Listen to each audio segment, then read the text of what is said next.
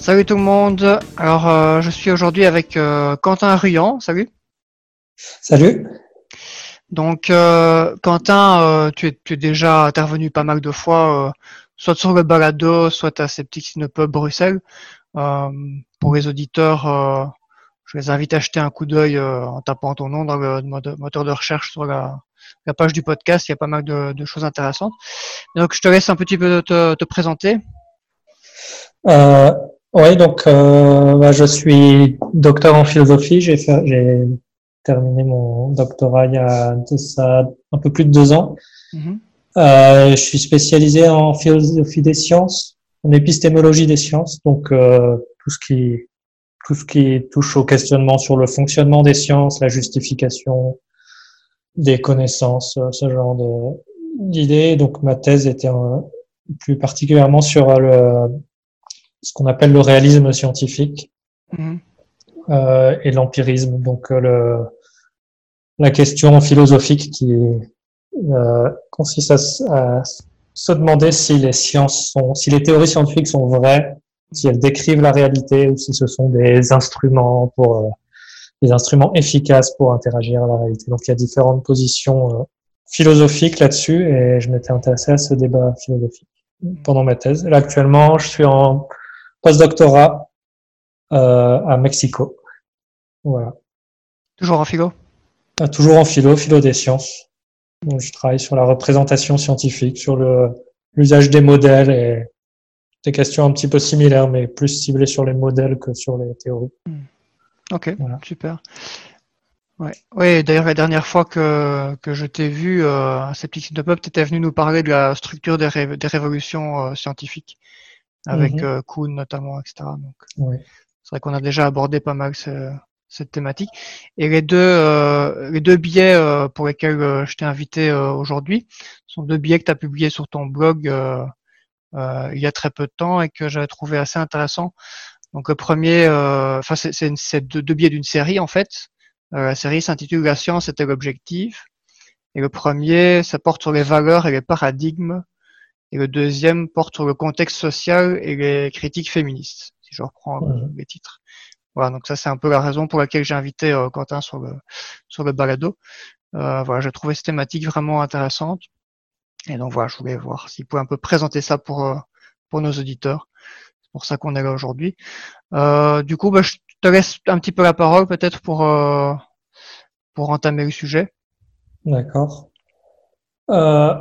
oui, donc j'ai écrit ces billets, en fait, à l'origine, c'était parce qu'il y a souvent des débats euh, sur Internet, euh, sur Twitter, par exemple, notamment entre la, la communauté euh, sceptique ou zététique, on va dire, et, euh, et d'autres personnes autour de ces sujets-là, autour de la question de l'objectivité des sciences, de, du rôle des, du contexte social sur les sciences, etc.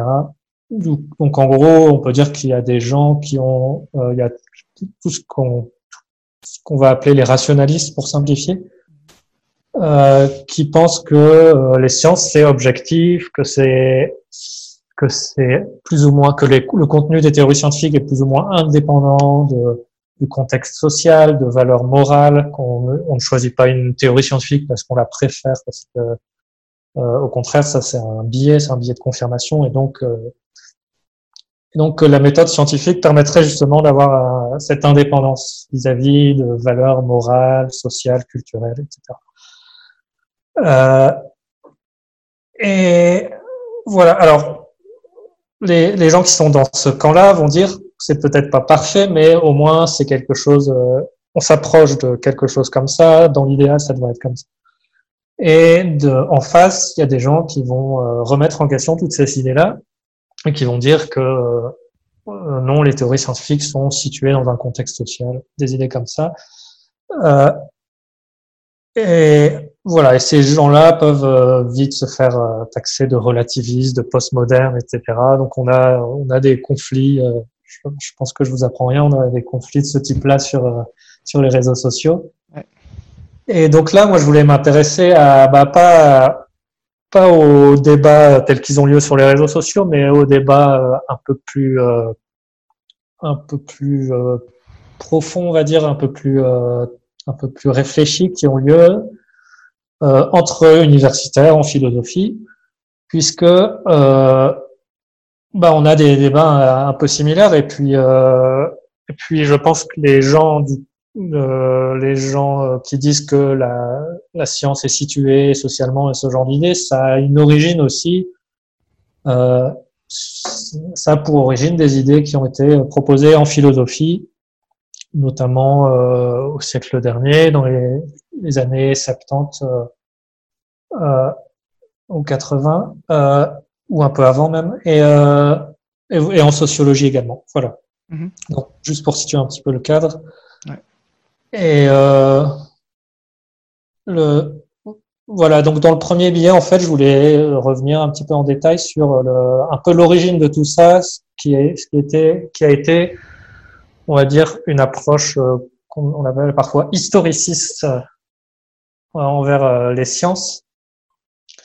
Euh, une approche qu'on doit bah, principalement à Kuhn, à Thomas Kuhn, c'est en tout cas une figure très importante, notamment son ouvrage La structure des révolutions scientifiques.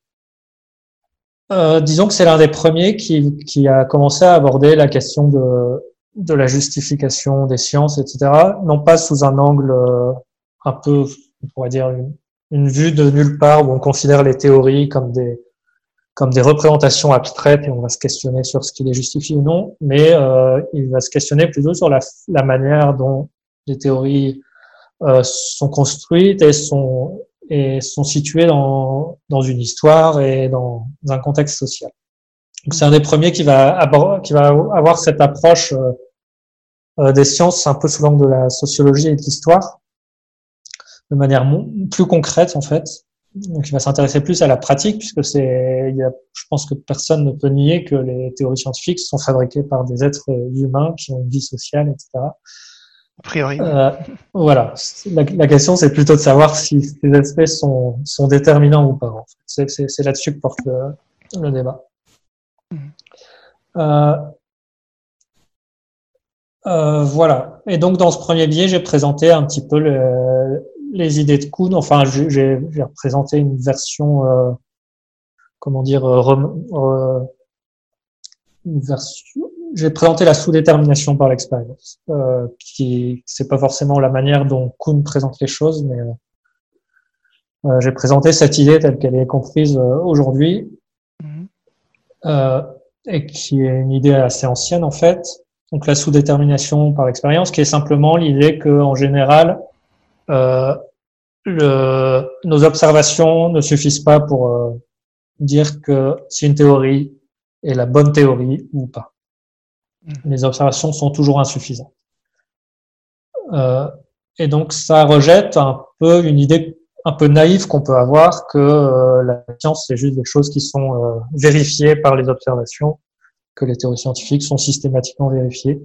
Donc c'est un peu plus compliqué que ça.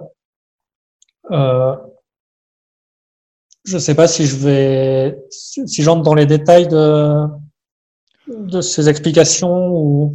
Je, je, dirais peut-être juste un peu brièvement pour euh, pour que les gens ne décrochent pas trop, mais. D'accord.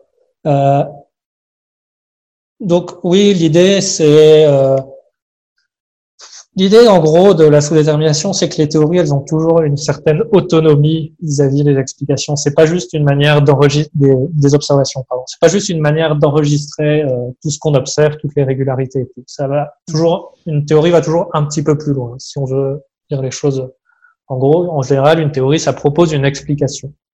Et donc cette explication, elle n'est jamais strictement ni vérifiée ni réfutée par une observation. Elle n'est pas vérifiée. Euh, bah, parce qu'en général, ce sont des généralisations et on, des observations isolées ne peuvent pas vérifier une généralisation. Euh, mais aussi, ce qui est important pour la sous-détermination et ce que j'ai mis en avant dans l'article, c'est qu'elles ne sont pas non plus euh, strictement réfutées, parce qu'on peut toujours, de manière, euh, on peut toujours trouver des excuses entre guillemets à la théorie, dire ah oui, mais ça n'a pas marché parce que il y a ça, etc. C'est toujours possible de s'arranger en fait pour euh, pour sauver une théorie.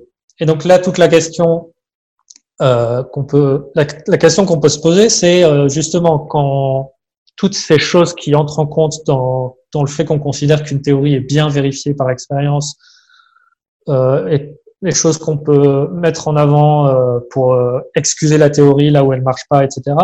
Toutes ces choses-là, ça constitue un petit peu un cadre dans lequel la théorie est vérifiée. On peut appeler ça un paradigme.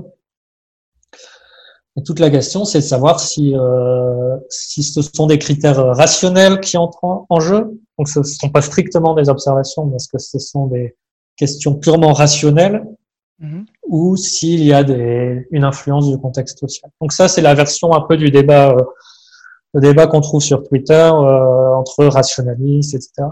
et anti-rationalistes, on va dire. Euh, c'est la version un peu plus universitaire du débat, euh, un peu plus approfondie. La question, c'est euh, puisque c'est là, à cet endroit précis, que pourraient euh, intervenir les valeurs. Et donc la question, euh, c'est si ce sont des valeurs euh, qu'on appelle des valeurs contextuelles ou des valeurs épistémiques. Donc il y a plusieurs terminologies, mais c'est mm valeurs contextuelles. En gros, ce sera les donc les tout ce qui est tout ce qui est valeurs sociales, le contexte culturel, la morale, le, ou même des intérêts privés, des intérêts individuels, des préférences individuelles, mhm. des facteurs comme ça. Et ce qu'on appelle valeur euh, épistémique, c'est ce que vont mettre en avant ceux qui pensent que la science est rationnelle. Ils vont dire non, il y a des il y a des espèces de critères qui font que une théorie est meilleure qu'une autre. Par exemple, euh, elle est une cohérence interne ou avec d'autres théories. Euh, le fait d'expliquer un grand nombre de choses, une variété de phénomènes, de manière unifiée, euh, le fait d'être simple, donc ce qu'on peut, ce qu'on appelle parfois le rasoir d'Occam. Euh, voilà, tout ça, ce sont des critères rationnels qui fait qu'on a une préférence envers les théories, mais ce sont pas, selon euh, les défenseurs de la rationalité, ce sont pas des critères euh, subjectifs ou euh, ou sociaux ou spécifiques à une période de l'histoire. Ce sont des critères un peu plus plutôt universaux. Mmh. Voilà, donc en gros, le, ce que disait le premier billet, c'était une manière de situer un petit peu le débat universitaire. Mhm. Et par rapport au, parce que tu, tu, opposes un peu les, rationalistes, du coup ici euh, aux relativistes entre guillemets, ou à d'autres groupes qui prendraient des positions un peu intermédiaires, est-ce qu'on peut dire ça? Euh, Est-ce que mhm. du côté rationaliste, est-ce qu'il y a aussi des personnes qui défendent une position plus intermédiaire, c'est-à-dire qui défendent ces ces valeurs euh, épistémiques, mais qui admettent quand même qu'il y a une influence aussi euh, euh, des valeurs contextuelles, donc morales, culturelles, politiques, etc.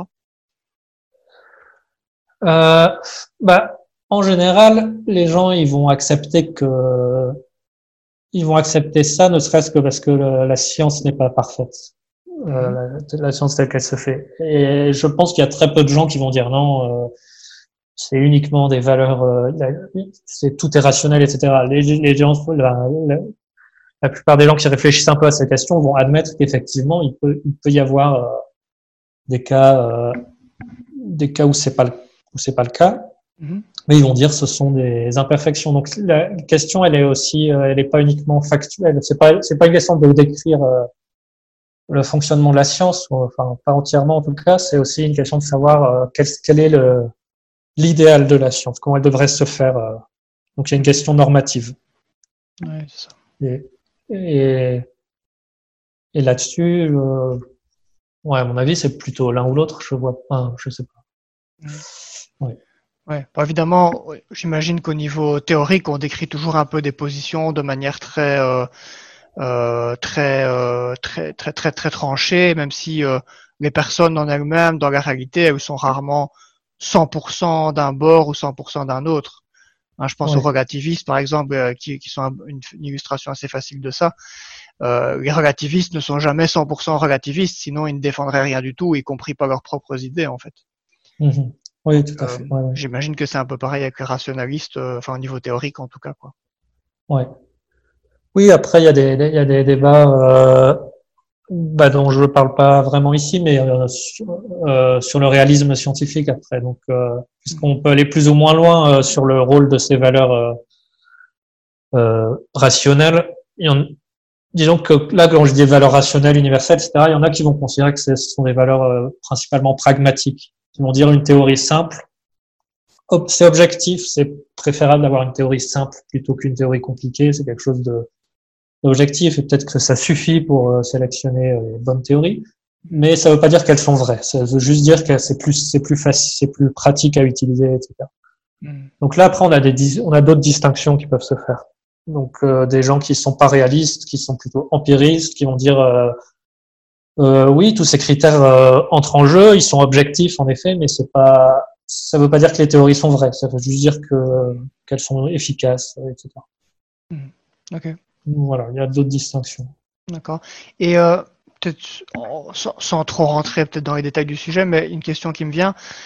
Euh, donc si on oppose les, rationalistes à d'autres euh, d'autres camps entre guillemets épistémiques, bon, il y a les relativistes, qui viennent à l'esprit, mais est-ce, qu'il y a, c'est quoi les grandes, les grandes, euh, les autres grandes catégories, les autres grandes, les grands camps ou les grandes classes, je ne sais pas quel mot il faut employer. Euh.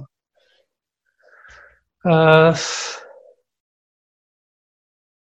euh, c'est, un peu compliqué. Moi, je dirais qu'il y a un spectre de positions. Euh, ok.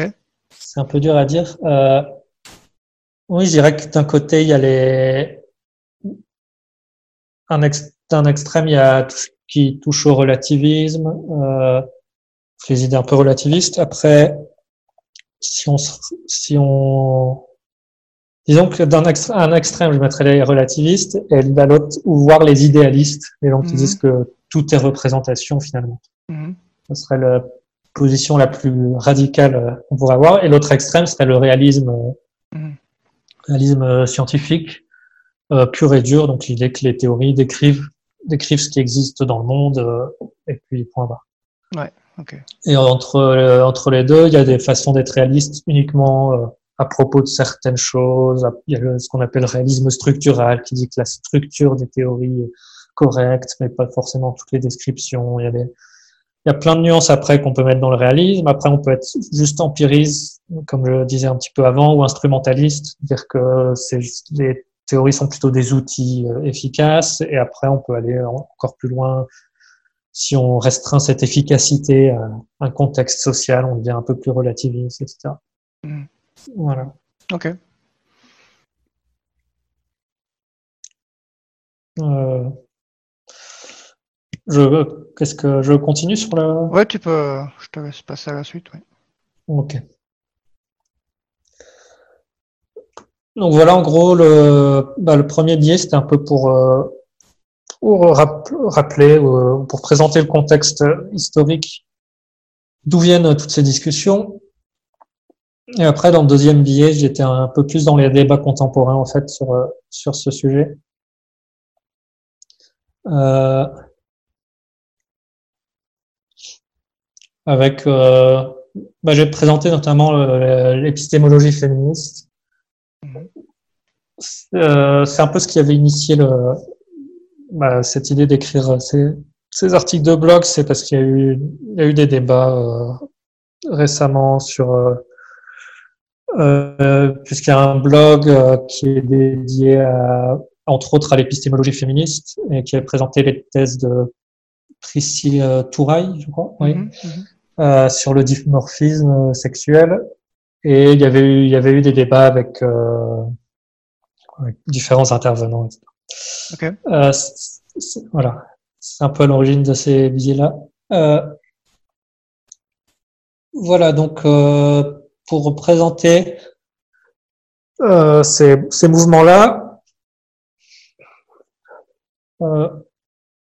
Ouais, c'est important d'aller un peu plus dans les détails de comment pourraient intervenir les valeurs en sciences. Euh, D'abord, dans, dans, le, dans l'article, je commence par présenter euh, un peu les, euh, les choses sous un angle plus rationaliste. C'est déjà, il faut être, quand on dit les, les valeurs, les valeurs sociales ne devraient pas intervenir. On a, je pense que l'idée intuitive qu'on a, c'est ok, on ne doit pas adopter une théorie juste parce qu'on l'aime bien, parce qu'on la préfère. Mhm. La science ne fonctionne pas comme ça, il faut vérifier les théories euh, par l'observation. Je pense que c'est l'idée, euh, c'est l'idée intuitive qu'on a, qu'on a tous à peu près. Ouais. Euh, et mais donc, euh, on peut aller un peu dans les détails et voir à quel endroit les, les valeurs euh, morales ne doivent pas intervenir, puisque euh, en général, on va, comme j'explique dans le biais, on a, on a, on va pas avoir dans le, on va pas critiquer un laboratoire parce qu'il fait de la recherche contre le cancer sous prétexte que vouloir guérir le cancer, ce serait une préférence morale. Ça, ça n'aurait pas de sens. Hmm. Donc c'est bien qu'il y a différents endroits où les valeurs peuvent intervenir en science et où c'est parfaitement légitime, et des endroits où on va se dire non là c'est là c'est illégitime, c'est euh, c'est une distorsion de la méthode scientifique ou je ne sais quoi. Et en gros, bah, j'explique un petit peu plus dans le billet, mais en gros, euh, l'idée qu'on pourrait avoir, c'est que c'est qu'on peut avoir des préférences qui vont avoir pour objet de sélectionner un intérêt envers un objet en particulier dans le monde, mais qu'après ce qu'on va dire de cet objet, les théories qu'on va avoir, elles doivent être sélectionnées uniquement euh, de manière rationnelle. Hmm. C'est juste pour faire des distinctions un petit peu, pour pas aller trop vite. Et puis aussi, c'est quand même important puisque ça montre quand même que les sciences ne sont jamais euh, isolées dans une tour d'ivoire. Il y a toujours des, les, les laboratoires sont financés, etc. Et euh, il y a forcément des valeurs qui interviennent à un moment ou à un autre, ne serait-ce que pour sélectionner des sujets qui nous intéressent. Ça peut être une préférence euh, personnelle pour euh, un sujet de la part des scientifiques, ça peut être parce qu'il y a des financements, parce que c'est un sujet important pour la société, etc. C'est quand même important de rappeler que là où se situe le, exactement le débat. Okay. Euh, mais donc les gens qui vont critiquer cette idée de rationalité scientifique, ce qu'ils vont dire, c'est que c'est que c'est pas c'est pas une question d'imperfection de, la science s'il y, a, s'il y a des valeurs qui interviennent, même au moment de sélectionner les théories. Euh, les rationalistes vont dire bon s'il y a des si euh, dans l'histoire il y a des cas euh, de fraude etc mais c'est une c'est un problème de c'est parce que la science n'est pas parfaite mais on pourrait euh, idéalement, on, pourrait essayer de corriger les choses et c'est ce qu'essaient de faire les scientifiques. Mmh. Et les gens qui sont dans le camp opposé vont dire, on va voir dans l'idée que non, les valeurs interviennent de manière plus ou moins systématique et qu'on peut pas, euh, on peut pas s'en défaire réellement. Euh, il y a plusieurs euh, façons de mettre en avant cette idée. Euh, Euh, alors, c'est basé sur ce que j'ai rappelé euh, précédemment, sur la notion de paradigme en général. Donc, l'idée, c'est il faut un cadre pour tester. Les, les, théories sont toujours testées dans un cadre, les hypothèses, etc. C'est toujours testé dans un cadre. On a un ensemble de présupposés, plus ou moins métaphysiques, etc. Et c'est ça qui fait qu'on va accepter ou non une théorie. la question, c'est de savoir si ce cadre est entièrement rationnel. En gros. Et Selon certains, non, il n'est pas entièrement rationnel. Au bout d'un moment, il y a des choses qui sont plus vraiment ni vérifiables ni réfutables, des présupposés métaphysiques. Euh, et la seule raison pour, laquelle on accepte, les scientifiques acceptent ce cadre, c'est parce que c'est, euh, ils s'inscrivent dans une tradition, c'est celui que les collègues, etc., acceptent également. Donc, ils sont dans une communauté qui, accepte ce cadre qui l'adoptent et puis et voilà. Et donc au bout d'un moment, il y a des choses qui sont qui sont pas vraiment euh, justifiées rationnellement. Euh, et puis et, et, donc si ce cadre n'est pas entièrement justifié rationnellement, tout ce qui va en sortir, toutes les hypothèses, etc. que cette communauté va produire, eh bien elles, elles vont refléter en partie euh, la culture de cette communauté, on va dire. C'est un peu mmh. l'idée. Et donc en général, euh, les théories reflèteraient la culture de la, je sais pas, les théories de la biologie reflèteraient la culture des biologistes. Les théories de la physique reflèteraient la culture de, de la, des physiciens. Ok. On peut imaginer que certains de ces présupposés, c'est le réductionnisme, par exemple. L'idée que tout, tout se décompose en, en plus petites parties qui interagissent dans des rapports causaux. Et on peut avoir les, les présupposés de ce type-là en tête.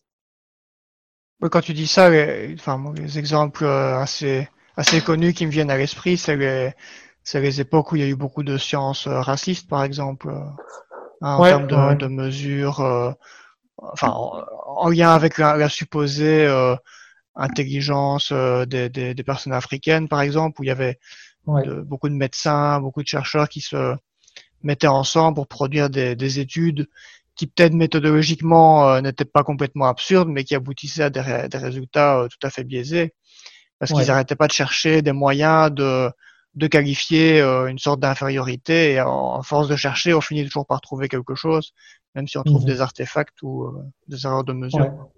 tout à fait. Et, et, et là, ce que tu disais aussi, euh, je pense, je repense à d'autres choses d'avant, le mécanisme qui permet de, de un peu de, de corriger ou de vérifier euh, la qualité des études, il fonctionne pas toujours parce que si, si la plupart des gens sont convaincus du même, euh, enfin ici je, je prends l'exemple du racisme parce que c'est facile.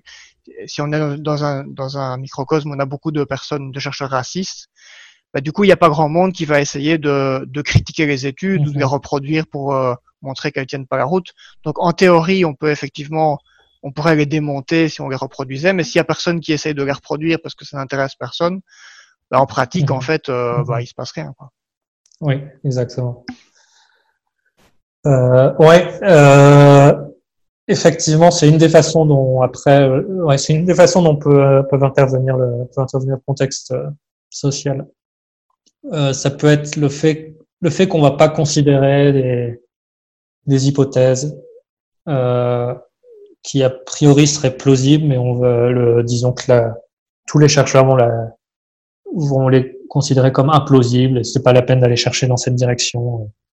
Mhm. Ce sont des questions un peu stratégiques. Euh, je, pense là où peuvent intervenir les valeurs en sciences, des questions de stratégie de recherche, on va dire.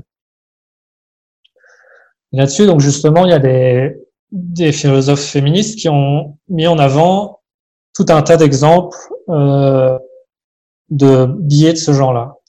Euh, notamment, par exemple, en archéologie, où le fait que le, tous les scientifiques soient des hommes, ils ont tendance, ils auraient tendance à mettre euh, en avant un rôle plus important euh, des hommes que des femmes. Ils auraient tendance à, à faire jouer un rôle plus important aux hommes.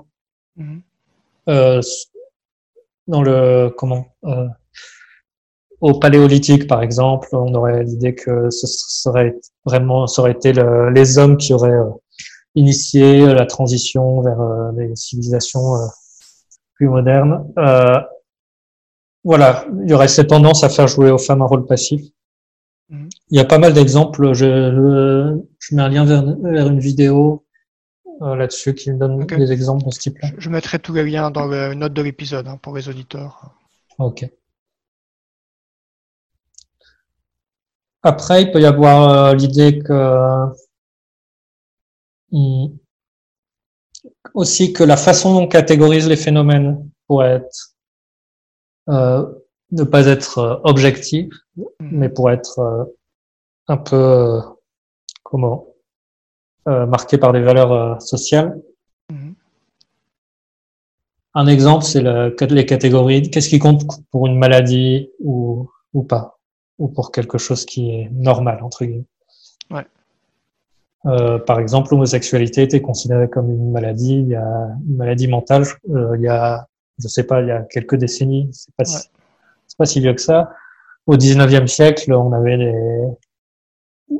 euh, il y a des chercheurs qui inventaient des maladies, ça rejoint un peu ce que tu disais là sur les, les recherches sur les races, etc. Il y avait des chercheurs qui inventaient des maladies euh, qui, euh, qui qui affectait les esclaves, qui, qui, euh, qui euh, s'enfuyaient, euh, qui essayaient de fuir leur, leur maître. Apparemment, il y avait des noms scientifiques pour qualifier ça comme maladie, maladie mentale. Ouais. Enfin bon. Euh, voilà, donc cette idée de catégoriser le monde d'une certaine façon, de d'être un peu aveugle, d'avoir des points aveugles sur les hypothèses plausibles ou non, de uniquement voir certaines hypothèses et pas d'autres, euh, il y a ces idées aussi, il y a l'idée aussi que les termes euh, qu'utilisent les scientifiques, les termes techniques pourraient être connotés euh, positivement ou négativement. Donc, je prends, je prends un exemple dans l'article de biodiversité. Euh, la biodiversité, c'est quelque chose, euh, c'est presque, ça fait presque partie de la définition de la biodiversité. C'est quelque chose qu'il faut préserver euh, dans la nature. Mm-hmm. et en fait, il n'y a pas de manière consensuel de mesurer la biodiversité. Il y a plusieurs euh, manières et il me semble qu'il y a des débats, ou en tout cas il y en a eu euh, dans le passé, des débats sur la bonne manière de mesurer la biodiversité. on revient quand on dit la bonne manière, ça veut dire quoi? Ça veut pas forcément dire qu'on va mesurer quelque chose de d'objectif, mais d'objectif, mm. mais plutôt quelque chose qui correspond à ce qu'il faut préserver. Donc, donc ça montre qu'il y a une idée que le, les catégories même, encore une fois, ou la façon dont on décrit la réalité, c'est pas entièrement factuel, ça dépend de choses qui, dans ce contexte-là, pourraient être plutôt politiques, par exemple, mm. qu'il faut préserver euh, certains aspects de la nature. la, démarcation des, des objets d'étude reste un, comme une grosse difficulté dans beaucoup de domaines, en fait, hein, enfin, plus que ce que les gens imaginent en général. Ouais, ouais.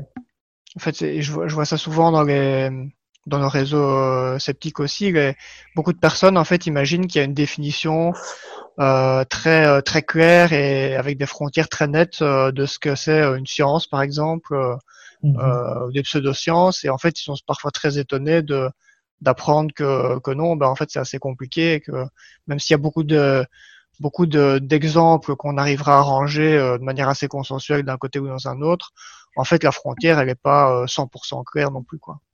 Ouais. Oui, on, on entend aussi parfois parler de la méthode scientifique. Hmm. comme s'il y avait une méthode. Et bah, ça rejoint cette idée que les frontières sont floues entre ce qui est une science ou pas une science, mais hmm. c'est la même chose. Il n'y a pas forcément une méthode que tous les scientifiques partagent qui hmm. permet de dire ça c'est une science, ça c'est pas une science.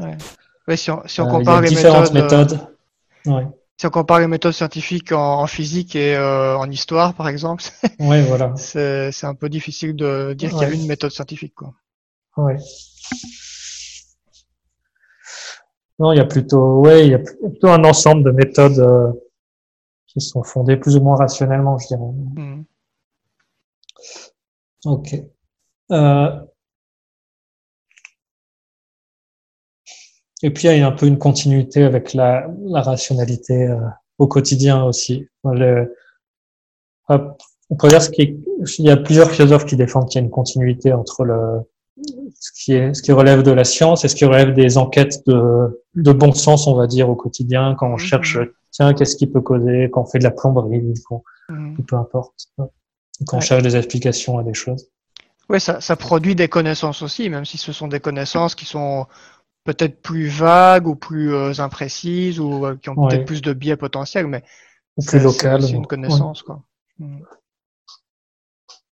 Oui, c'est mhm. vrai qu'on a, je vois souvent aussi dans certains sceptiques, notamment sur Twitter, qui, qui disent à des gens que les témoignages, euh, les témoignages, ça ne vaut rien, c'est, c'est, c'est pas une preuve, etc. Alors qu'en fait, euh, enfin, c'est exactement ce qu'on, vient de dire. Les témoignages, c'est une forme de connaissance. Alors après, ça ne prouve pas pour autant qu'ils sont justes ou que le phénomène dont les gens parlent existe, mais c'est quand même quelque chose. Enfin, c'est, plus que rien. Alors après, euh, c'est différent d'une étude scientifique, mais c'est, pas rien non plus. Après, oui, euh, à strictement parler, tout ce qu'on sait à peu, enfin 90% de ce qu'on sait, on l'a lu, on l'a entendu. Une, hmm. une, forme de témoignage en un sens. Euh, moi, ah j'ai jamais été dans un laboratoire pour voir si la, si la relativité ça fonctionnait vraiment. J'ai jamais lancé des satellites moi. Donc... Euh. Hmm, pour, pour revenir un petit peu sur la, la question de l'épistémologie féministe, euh, euh, Est-ce que tu peux développer un petit peu plus ce que les, ce qui, ce qui sont, ce qui est reproché, euh, enfin les grandes, les grandes reproches qui sont faites de ce côté-là? Euh, Ouais, alors. Après, moi, c'est un. Là, je, je, me suis un petit peu intéressé à ce domaine pour le, le, le biais, les articles, là, mais c'est pas, c'est pas non plus ma spécialité. Bon, mhm. c'est pas très éloigné, mais c'est parce que je m'intéresse à l'épistémologie des sciences, mais c'est pas ma spécialité, donc je connais pas forcément tous les détails. Mhm. Euh, mais de ce que j'en comprends, bon, déjà il y a toute une partie qui consiste à, à, à vraiment pointer du doigt euh, des, des manières de des, des endroits dans, dans, la recherche où les où les valeurs euh, où les biais interviennent et notamment les biais sexistes. Mm. notamment parce que euh, la science a été faite principalement par des hommes jusqu'à il y a quelques décennies. Il y avait quasiment que des hommes à part quelques exceptions. Mm. Et donc il y a, il y a l'idée que ça introduit des biais, comme je l'ai expliqué plus un peu avant, en, en défaveur de donner un rôle plus important aux femmes. Et euh, qu'est-ce que j'allais dire? Oui, donc la, la première chose, c'est de, de montrer des exemples. Euh, euh, moi je sais plus euh, où j'en étais. J'ai perdu le fil. Je pense des, des exemples de choses qui me viennent à l'esprit qui sont un peu un peu banales, c'est par exemple dans les manuels euh, de, de biologie, d'anatomie, il y a beaucoup de critiques parce que les, les organes féminins étaient globalement moins décrits en, avec moins de détails que les organes euh, masculins et c'est seulement un changement euh, relativement récent mhm. qui vient corriger ça suite à pas mal de critiques en fait. Oui. Donc ça c'est un exemple qui illustre bien, je trouve, ce, ce genre de, de, de biais. Mhm, tout à fait.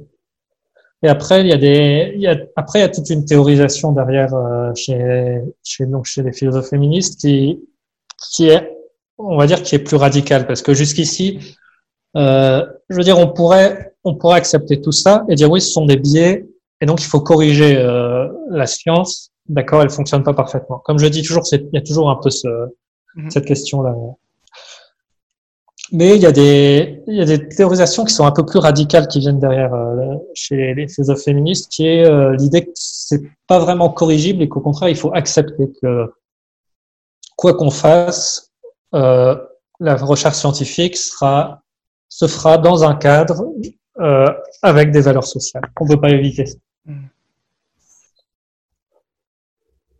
Et donc après, il y a plusieurs approches pour pour, euh, disons, qui sont un peu normatifs, c'est qui répondent à la question qu'est-ce qu'on devrait faire, comment comment devrait fonctionner la science?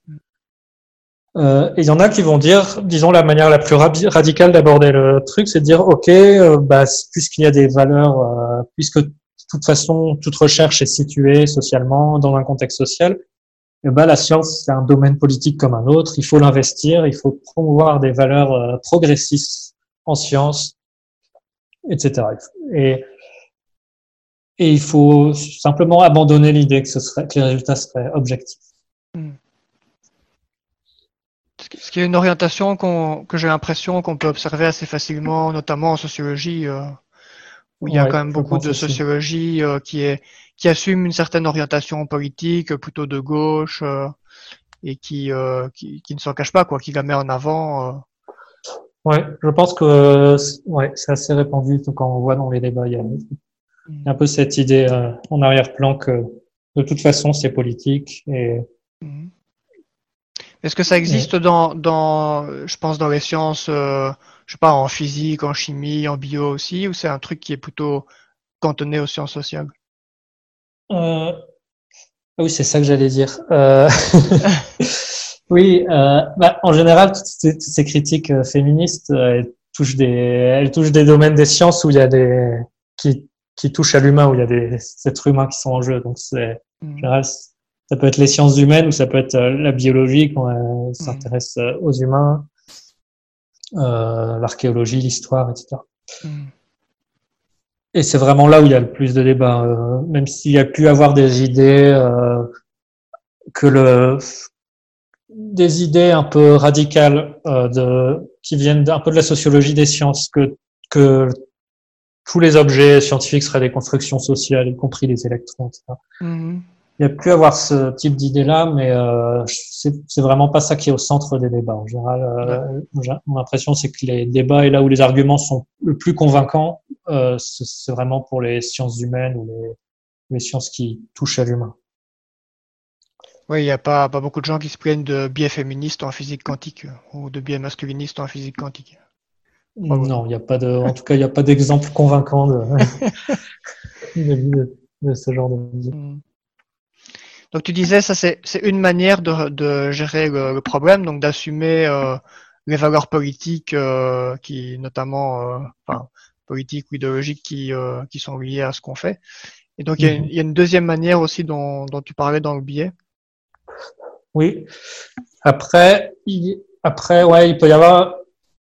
Bah, c'est cette façon de voir les choses, c'est un peu radical. Donc après, il y a des gens qui essaient de plutôt que de nier que la science soit objective, d'essayer de restaurer une version d'objectivité qui soit un peu plus euh, fine, on va dire, qui soit moins euh, qui soit pas forcément euh, quelque chose d'objectif, c'est quelque chose qui correspond aux faits, euh, il y a des faits réels, etc., qui est une idée euh, plutôt réaliste, rationaliste et réaliste. Il y a des gens qui essaient d'avoir une, une idée d'objectivité un peu plus un peu plus subtile, qui serait basée sur la multiplication des points de vue. Mm-hmm.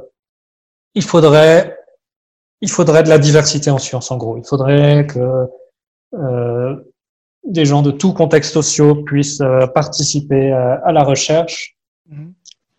Et ça permettrait de multiplier les points de vue et donc d'éviter d'avoir des points aveugles, d'éviter de trop sélectionner les hypothèses euh, qui semblent plausibles, etc.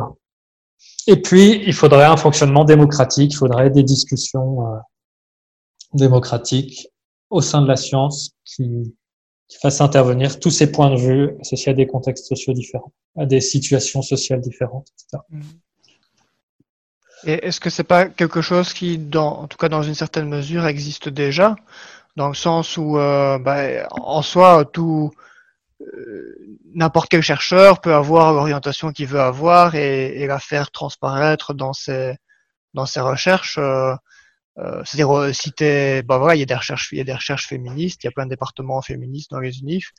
Euh, on, pourrait aussi avoir euh, euh l'équivalent inverse. On pourrait avoir un département de masculinistes. Enfin, je sais pas si ça existe, hein, mais en soi, il y a rien qui l'interdirait, quoi. Si demain il y a des chercheurs masculinistes qui veulent faire des recherches en département des, des études masculinistes, bah, en soi, c'est possible, en fait.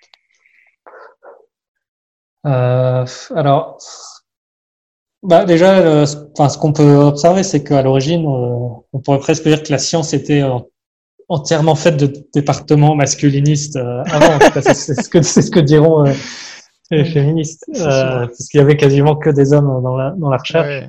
Et que la société était globalement masculiniste. Oui. Mm.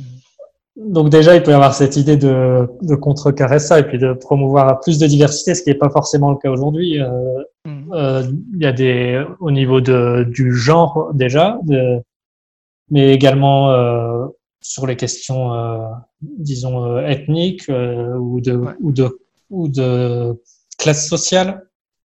La science, elle est clairement pas. Il n'y a pas énormément de diversité, je pense. Ouais. Oui, d'autant plus que dans les questions, pour les questions euh, ethniques, et y a, dans certains pays, il y a carrément des interdictions. C'est que tu peux pas, euh, tu peux pas étudier ou publier euh, tous les types de recherches que tu veux sur ces sujets, quoi. Mm-hmm. Donc là, c'est, enfin, je prends de nouveau l'exemple caricatural, mais des chercheurs qui voudraient faire des différenciations ethniques sur certains trucs ne peuvent tout simplement plus, plus exister aujourd'hui dans certains pays, quoi. Uh oui, donc enfin voilà, en gros, il y a donc c'est une deuxième façon de voir les choses, c'est de promouvoir la diversité, en particulier pour éviter les points aveugles mhm. de la recherche.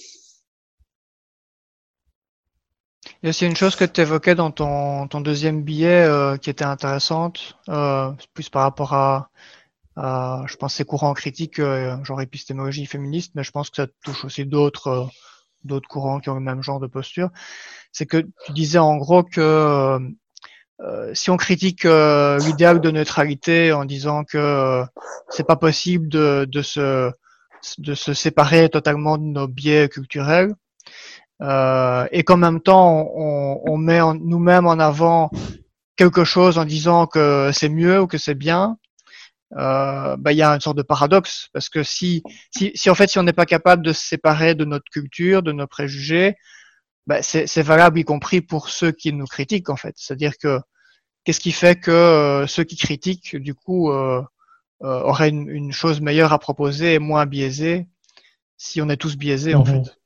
Ouais. Ça, moi, il me semble que c'est un reproche qu'on peut faire à la, la, version la plus radicale, en fait, de dire que finalement c'est politique, etc. Ouais. Euh, Qu'effectivement, euh, si on part de ce principe-là, à ce moment-là, on, on devient plus, on n'est plus vraiment en position de critiquer euh, le camp adverse, sauf du point de vue de ses propres euh, valeurs morales. En fait. Oui, et, puis on peut plus rien proposer à la place parce que en soi, si tout est si tout est biaisé, de quelle légitimité quelle légitimité on aurait pour proposer quelque chose qui est mieux? Mhm. C'est bon évidemment, je pense qu'il y a, comme tu disais, il y, a, il y a peu de gens. Là, on est vraiment dans un tout au bout du continuum, hein, du côté du relativisme. C'est pas une position qui est hyper fréquente, hein, mais c'est vrai que ça a quand même. J'ai quelques exemples en tête, mais le plus frappant que qui me revient quand, toujours dans ce domaine-là, c'est euh, c'est Foucault en fait. Euh, euh, j'ai en tête notamment une, une, interview de, enfin pas, pas, une interview, un débat de Foucault euh, où il débat avec Chomsky euh, dans les années 70, où il mhm. débat de, de, la, de la justice en fait. C'est un débat que vous pouvez trouver sur YouTube hein, si ça intéresse, c'est très très chouette. Et, euh, et en gros, il y a un moment, le, présentateur demande euh, un peu, bah, il parle d'abord de critique de la justice, hein, qu'est-ce qui va pas, qu'est-ce qui pose problème, et Foucault développe un peu ses, ses, ses critiques habituelles. Euh, et, euh, et, en fait, donc il demande après, le présentateur demande du coup, en, gros, qu'est-ce que qu'est-ce qu'ils proposent quoi? C'est quoi leur projet de société? Qu'est-ce que qu'est-ce qu'on fait demain quoi? Et donc t'as Chomsky qui développe tout un truc euh, qui aujourd'hui avec avec le recul, euh, on voit que c'est un truc très politiquement très orienté. Après, on peut être d'accord ou pas, mais on voit que c'est on est dans un projet très très politique, très assumé. Et après, euh, quand c'est le moment de Foucault de prendre la parole, en fait, lui il refuse de, de répondre. En fait, il, il, refuse de répondre parce que vraiment l'idée qu'il fait passer, c'est que lui, il, est, il, est, il, peut faire des critiques, il peut voir euh, les biais, il peut voir ce qui va pas, mais en fait, euh, bah lui, il n'a il a pas de légitimité pour proposer mieux en fait. Et donc il dit, euh, en gros, il refuse de donner son avis parce qu'il dit mon avis, ça ne vaut rien en fait, ça n'a pas d'intérêt. je, je je sais pas, j'ai pas plus d'objectivité pour vous dire qu'est-ce qui est mieux pour faire demain que que ce que je critique en fait. Et ça, cet exemple-là, je trouve que ça, ça, correspond assez bien finalement à cet idéal de, enfin, à cet idéal, à, la notion de relativisme ici poussé assez loin. C'est que si on est vraiment relativiste, en fait, on n'a pas de raison de proposer autre chose en disant ça c'est un meilleur projet de société parce qu'on n'en sait rien en fait. On peut juste expérimenter des choses et puis voir, mais sans plus. Et, mhm. et, finalement, euh, les, les, les personnes qu'on qualifie de relativistes aujourd'hui, en fait, elles ont rarement cette position. En général, elles ont, ces personnes ont un, mieux à proposer. Elles ont un modèle euh, politique ou social euh, et, elles sont convaincues que c'est bien. c'est le cas de, l'épistémologie féministe, euh, mais c'est le cas de souvent des, personnes qu'on traite de relativistes aussi. En général, ils sont convaincus de quelque chose quand même et ils le proposent comme un mieux. Quoi. Ouais. Après, ça, c'est un reproche assez récurrent contre le relativisme que ça il sape un peu ses propres bases. Euh, il peut y avoir cette difficulté-là. Mm. Euh, mais c'est difficile de montrer qu'un relativiste est incohérent en même temps, parce qu'il va dire euh, oui, moi je défends ça, bah, c'est relatif à mon point de vue, mais c'est comme ça, c'est mon point de vue, et puis voilà. Mm. Après, c'est c'est difficile de de vraiment voilà de vraiment attaquer le relativiste s'il a, cette position-là, si ouais. J'ai une autre question, sinon par rapport, euh, donc tu as présenté un peu différentes critiques et différentes manières d'y répondre. Actuellement, si on observe euh, ce qui se passe, euh, euh, enfin en tout cas dans les disciplines que tu connais un petit peu, euh, c'est quoi l'évolution Enfin, vers quoi on avance? Est-ce qu'il y a, est-ce qu'il y a des changements notables par rapport à il y a, il y a 20 ans, 30 ans, par rapport à ce dont on a parlé? Est-ce qu'il y a des choses qui, qui prennent le dessus ou qui s'installent ou pas vraiment ou... Tu veux dire dans les, dans les disciplines scientifiques ou en philosophie des sciences ou... Dans les disciplines scientifiques, oui. Euh, moi, j'en ai, j'en ai pas une euh, très bonne connaissance. Euh, je saurais pas vraiment dire. Ça, faudrait, faudrait plus demander à des sociologues des sciences à la limite. Mmh. Mmh. Je sais pas comment ça évolue. Euh, je pense qu'il y a plus de femmes qu'avant dans la recherche. Mmh. Ouais. Mais euh, encore une fois, j'ai pas de source à donner pour, appuyer ça. J'ai cru entendre ça. Ce qu'on peut voir en tout cas, c'est qu'il y a y beaucoup de départements euh, d'études féministes, notamment aujourd'hui, quoi. Je vois quand même pas mal de recherches passer, pas mal de chercheurs de plein d'univers différents. Ça a l'air d'être un truc qui, qui se développe et qui se répand quand même bien. Mmh. Ouais.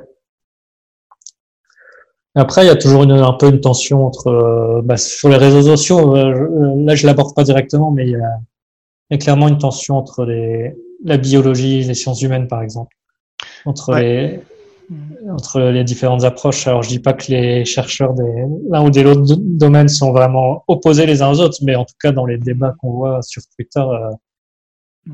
il y a clairement, euh, comment, dire, il y a clairement un affrontement entre les gens qui sont plus euh, la biologie et les gens qui sont plus les mm. sciences humaines. Ouais, c'est vrai que ça, c'est des conflits un peu récurrents pour le moment, quoi. Mm-hmm notamment autour de, la classification des, au niveau du, sexe, quoi, un mâle, femelle ou plus de, sexe que ça, etc. Et aussi au niveau de la, psychologie évolutionnaire qui fait tout le temps débat aussi euh, et qui est un peu mmh. entre plusieurs disciplines. Euh. Et donc pour finir, euh, juste un petit peu sur le donc sur l'article. Mmh. donc après, voilà, donc il y a des théories qui peuvent, toutes ces approches euh, féministes, elles peuvent euh, aller assez loin. En général, elles vont vers euh, une forme de pluralisme. Il faut multiplier les différents types de recherches, même si elles sont incompatibles. Mhm. Donc justement, on pourrait dire, bah, on peut avoir une approche biologiste, une approche sciences humaines sur le même sujet. Si c'est incompatible, c'est pas grave. Mhm. on peut avoir cette idée-là à la limite. et puis, euh, voilà. Et après, au niveau des, oui, après, l'idée que toutes les valeurs euh, qu'on pourrait qualifier d'universelles, comme la cohérence des théories entre elles, en fait, ne seraient pas vraiment universelles. Il y a souvent euh, cette critique qui est faite là, que donc on voyait vraiment le débat sur l'objectivité portait là-dessus. Euh, la question c'est est-ce que ce qui nous fait choisir une théorie plutôt qu'une autre, est-ce que ce sont des critères rationnels ou pas? Et là, les féministes vont dire non, euh, ce sont des critères qui sont situés socialement, le fait de favoriser les explications simples euh, plutôt que la complexité, etc. Il y en a même qui vont rapprocher ça de valeurs euh, patriarcales, de domination, etc. Que la science serait influencée de manière générale, de manière globale par des, mm. valeurs de type domination, contrôle des objets, la technoscience, mm. des idées comme ça voilà, donc pour, pour voir un petit peu toutes les extensions qu'il peut y avoir à ces thèses-là. C'est pas, c'est pas un débat uniquement euh, sur des points précis, ça peut, ça peut aller très loin. Ok. Et après, après, vais donner quelques critiques aussi pour finir dans l'article. Ouais. Euh, et notamment une qui vient d'un article de Stéphanie Ruffi où elle reproche, ce que je trouve intéressant, c'est que elle reproche euh, certaines choses d'un point de vue qui est lui-même féministe en fait, euh, qui est que, en gros, elle explique que les philosophes féministes ont montré, ont réussi à convaincre euh, beaucoup de monde qu'effectivement il y avait des biais sexistes en sciences et et que tout ça est très bien, mais à chaque fois qu'elles le font, finalement, elles, se ramènent toujours à des critères qui sont, euh, par exemple, empiriques, etc. Elles vont mettre en avant des problèmes euh, des, des, déviances vis-à-vis de la rationalité scientifique. Elles vont dire, regardez, les chercheurs là, ils ont, ils sont pas considérés certaines hypothèses alors qu'elles étaient tout à fait légitimes euh, et qu'elles pouvaient être appuyées par des observations, etc. Et donc finalement, quand on regarde un petit peu euh, comment se passent toutes ces critiques, on, on voit que on voit qu'elles sont parfaitement légitimes, mais finalement, elles, se font toujours sur un fond. Et on pourrait dire, enfin moi, moi c'est aussi ma position personnelle hein, sur ces débats, c'est que finalement, il y a, il me semble que si on peut débattre, si on peut communiquer, c'est qu'on a quand même un, fond en commun qui nous permet de discuter, qui nous permet éventuellement de convaincre l'autre ou de se faire convaincre par, euh, par l'autre personne. Et que donc il doit y avoir une espèce de base rationnelle pour pouvoir discuter et et pour ça, il me semble que les versions les plus radicales, qui vont dire euh, les plus, les versions relativistes les plus radicales, euh, pour moi, au bout d'un moment, ça pose problème puisque c'est un peu ce que tu disais. Au bout d'un moment, tout ce qu'on peut faire, c'est juste euh, avancer sa position et puis euh, voir rejeter tout, toute contradiction. Et euh, c'est un dogmatisme qui est quand même assez problématique. On peut au moins se mettre d'accord sur certaines valeurs, il me semble, qui sont notamment antidogmatiques, que le dogmatisme, c'est mal. On peut avoir cette, cette valeur-là. C'est intéressant comme argument, effectivement, parce que si s'il y avait rien de commun, en fait, bah, les, critiques féministes, personne ne les écouterait, du coup. Mhm. Euh, du coup, euh, s'il y a des gens qui sont pas dans cette épistémologie à la base et qui se sont laissés convaincre, au moins partiellement par certains arguments, bah, c'est effectivement, c'est qu'il y avait quelque chose quand même de commun euh, dans la dans l'épistémologie quelque part qui leur a permis de se comprendre et de voir que la critique était pertinente en fait. Parce que s'il y avait mhm. rien de commun, bah, ça n'aurait pas de sens. Euh, personne ne serait influencé par euh, par une autre euh, une autre manière de voir. Mhm. Ouais. Ouais, voilà. Enfin, moi, je suis quand même assez convaincu qu'on a une base qu'il y a quelque chose comme la rationalité mhm. qu'on partage et il y a toujours une, une, base sur laquelle tant que faire se peut, il faut essayer de se ramener pour essayer de convaincre euh, les autres, de rassembler un, un maximum de, de, gens. Et donc, euh, et que donc effectivement, si ces critiques sont valides, on peut critiquer la science pour euh, ne pas être, ne pas avoir assez de diversité. On peut soupçonner que du coup, ça, ça reflète les valeurs d'une communauté, que c'est pas parfaitement objectif en l'état. Mais ça implique pas pour autant de de dire ah bah du coup tout est politique et puis euh, etc. Mm. Enfin pour moi ça au contraire ça veut dire euh, si on accepte ça il faut il faut essayer de corriger ces choses là et, mm. et, dire ça ça suppose que euh, il y a un idéal de rationalité derrière. Et donc les voilà enfin les positions hyper relativistes personnellement moi ça me convainc pas et et après bah les c'est sûr qu'il y a aussi des positions euh, rationalistes un peu naïves qui vont qui vont nier que de, de, ce genre de billets, etc., qui mm. qui sont pas tenables non plus. Et c'est pour ça que je, enfin, quand je finis l'article sur euh, sur euh, l'idée que finalement ces critiques-là, euh, pour moi, elles sont, même si je suis pas convaincu par le, disons par les fonds théoriques les plus radicaux qu'il y a derrière, je trouve qu'elles ont au moins l'avantage de de se faire euh, poser des questions, etc. Et que ça, sur les débats, c'est important qu'elles ont pu apporter des éléments importants sur, euh, sur le débat sur l'objectivité, qui permettent de, de, mieux comprendre comment, comment fonctionne la science, etc. Mm. Voilà. Ok, bah, je pense que c'est une assez, euh, assez bonne conclusion euh, pour, cette, euh, pour cet épisode. Est-ce qu'il y a quelque chose que tu souhaites encore ajouter ou tu as l'impression qu'on a, qu'on a bien couvert le sujet? Non, je pense qu'on a bien couvert. Ok, super. Bah, merci beaucoup. En tout cas, je mettrai, comme j'ai dit, toutes les références de ce que tu as cité dans les notes de l'épisode, donc sur YouTube ou sur la page du, balado. Hein, donc pour les auditeurs, mhm. Allez voir plus bas dans les notes.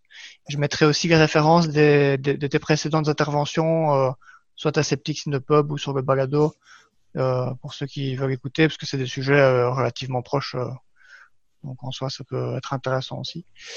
Mhm. Voilà. En tout cas, merci beaucoup d'avoir accepté de parler de tes, billets. Est-ce que est-ce qu'il y, y, en a d'autres prévus sur le même le même thème ou c'était c'était une un duo de billets? C'était un duo. J'ai pas énormément de temps en ce moment. Là, j'ai. Là, j'avais un petit peu de temps, j'en ai profité parce que mon, mon blog se mourait. Mais mais je, je, je suis pas sûr d'avoir beaucoup de temps pour. Euh... Moi, je sais pas, je, dois publier genre deux, trois articles par an, pas plus, en ce moment. Ah oui, d'accord. Depuis quelques années. Ok. Bah, Malheureusement. On te, réinvitera euh, quand tu auras fait de nouvelles choses, de toute façon. Au prochain billet. C'est ça. Ok, bah merci beaucoup en tout cas. Et euh, voilà, bah, à bientôt tout le monde alors. Au revoir.